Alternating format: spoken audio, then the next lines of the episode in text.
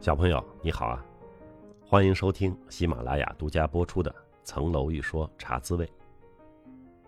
我们上周四在职场季中间聊了一次新人加入职场的一些话题，不少小朋友都去听了，没听的呢也有回放，可以听听。我真是很敬佩和我一起直播的蚂蚁老师、土豆老师他们两位，他们是实实在在的在帮助他人，我觉得我们都应该向他们学习。上一周呢，我的节奏挺紧凑的。职场季那天直播也在外地，回到北京之后，当天我又马不停蹄的去海南台录节目。海南卫视不在海南啊，在北京的高碑店。中秋假期，我和孩子的美术学校一起去露营了一次。当天晚上呢，还直播了一次新米团。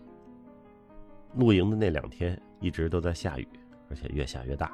有一种凄风冷雨之感，不像过中秋，好像在野外拉练。去年这时候哈，我在 offer 节目里，那是我第一次露营。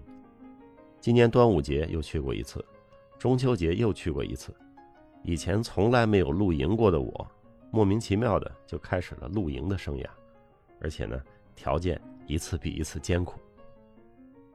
去年节目里的露营，帐篷里有厕所，能洗澡。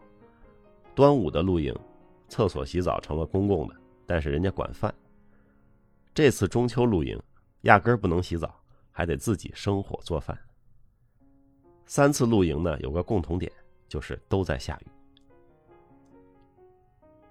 中秋露营结束之后，我一路开车回到市区，看着天色渐亮，甚至云层破开处露出了蓝色，那真是把我气坏了。这雨就是给我下的吗？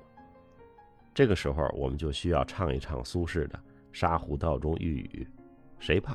一蓑烟雨任平生。我们接着讲留学的故事，按照时间线索，到了八月份，要准备走了。这时候呢，要干几件事儿：买机票、准备行李、换钱。咱们一件一件说。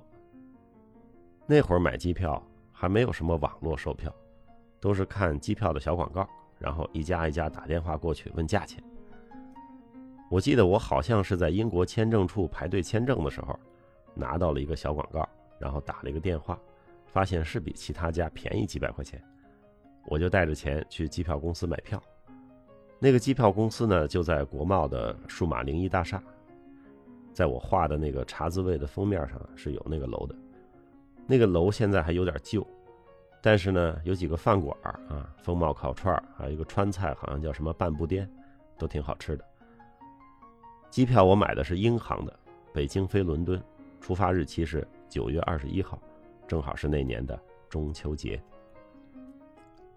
这张机票允许带一个箱子二十公斤的行李，但是学生有优惠，可以带三十公斤。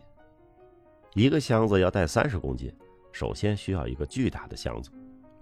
这个不难，离我们家不远有一个虹桥市场，专卖香包啊，当然他也卖珍珠。我就去买了一个巨大的箱子，这箱子自己啊就重四公斤多。为了装东西，还要买两样工具，一个是真空袋一个是弹簧秤。真空袋可以把衣物压缩的很小，弹簧秤呢是你每放进一个东西之前都要摇一摇，好加在一块算总重量，不能超重。这三十公斤怎么用，就是个学问，它也非常体现个人的偏好。有的同学要带着自己的枕头，不用自己的枕头睡不着；有的同学要带自己的毛绒玩具，不抱着从小一起睡觉的小羊睡不着。我带了一些学习用具，就是本儿、笔啊，那会儿我没有笔记本电脑。我还带了一些秋冬的衣物，因为过去就是秋天了嘛。一些做饭的调料，还带了一个电锅。这个锅呢是煮饭、熬粥、炖肉都行。它长得还很扁平，比较有利于携带。有些东西呢也是放进去又拿出来，拿出来又放进去，纠结的很。后来想到啊，还得给伊牙他们带点东西嘛，中秋节带点月饼。另外一个同学九九，他说要带一条烟，还有二锅头和小核桃。烟酒都好办啊，但是我不知道他要哪种小核桃。于是九九呢又让另外一个同学啊知道他吃哪种小核桃的，买好了给我送来。我一看，好嘛，十斤小核桃，我哪有额度啊？我就让那个送核桃的同学啊自己又带走一些，然后我自己抓紧吃，吃到剩下大概四斤左右，我就把剩下的装箱子里。钱呢要换成英镑带过去，我当时研究了一下，最便宜、最安全的办法就是做成汇票。做汇票有手续费，研究了一下，发现汇丰银行最便宜，于是我就去中粮广场的汇丰办汇票。那地儿就离我现在的办公室也不远啊，有时候中午还要去那边吃饭。当时的汇丰柜台里还坐着一个我的大学同学，我们都是北大昌平校区广播电台体育部的。他当时呢也是刚毕业，上班没几天。当年 LAC 的学费一年是八千多英镑，那会儿的汇率是一比十三啊，一英镑大概等于十三块钱多。根据伊牙他们告诉我的生活费用，我算了算，一年差不多也是这个数。于是我就做了两张汇票，一张八千多镑，这是学费，过去就要交给学校的；另一张呢是生活费。我记得好像是做了一张六千镑，另外两千左右呢随身带着。生活费不能都存到汇票里，因为过去英国你先要开户，开户要花点时间，汇票里的钱呢在你开户好之前都用不上。随身带的两千镑呢都换成了二十镑一张的，这样体积小一点。这是当时中国银行能换出来的最大的面额。结果后来到英国才知道，很多地方尤其是小店儿，他不收二十镑。你要先去银行破开了，变成五磅、十磅的才能用。这两千磅现金，成了我到英国之后的另一段公案，叫一件珍贵的衬衫，容我后面再表。准备的差不多了，又去奶奶家、姥爷家啊，亲戚们辞行了一圈。二零零二年九月二十一号中秋节，我在北京机场二号航站楼登上了 BA 的航班，飞往伦敦。在这之前，我全部的出国经历就是去过三次韩国。第一次是韩国同学带着玩第二次去汉城大学交流活动，第三次呢是去看世界杯。去英国这回，我是第一次坐这么长时间的飞机，也是第一次往西飞。飞机一飞出国境，我就看傻了。蒙古高原和西伯利亚那真是寸草不生，从舷窗望下去都是黄色、褐色、黑色。光秃秃的山脊和山沟，有的还覆盖着雪，既看不见村镇，也看不见道路，是真正一片无人之地。单调的景色哈，看着看着就困了。飞机上灯光暗下来，我就迷迷糊糊睡着了。现在已经记不清我是一直睡，还是中间醒来看了会儿书又睡了。能够再有比较清晰的记忆呢，就是到了清晨，我觉得外面的光线好像很强烈。于是打开了舷窗的遮光板，往下望。那真是一幅广袤无垠的美丽画卷，就展现在我眼前。山脊、山沟已经不见了，大地是开阔的平原，一块块田地种的都是不同的植物，每块田地都有不同的颜色，绿的、红的、黄的、粉的。从天空看上去，仿佛一块巨型的画布，填满了斑斓五彩的色块。我看了一眼飞机上的地图，大概的位置呢是在欧洲的西部，英吉利海峡以东，荷兰、比利时一带。我想这不会是郁金香吧？可是我也不确定九月是不是郁金香盛开的季节。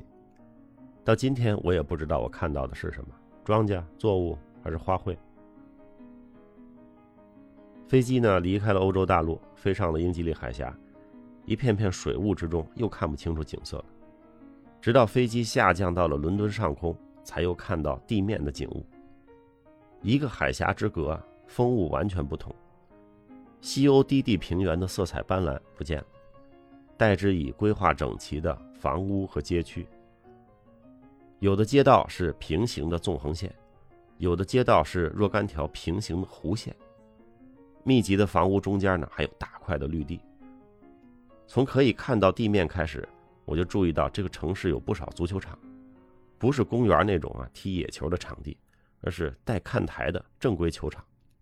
我看到一座就数一座，一共数了是十一座还是十三座，记不清了，反正是很多球场。后来有一次我到英国出差，机场繁忙，飞机降不下去，机长呢就在伦敦上空兜圈子，让我又一次饱览了伦敦鸟瞰的风光。而且这一次机长飞到之处啊，都是伦敦的地标所在，非常像一次包机的空中观光旅行。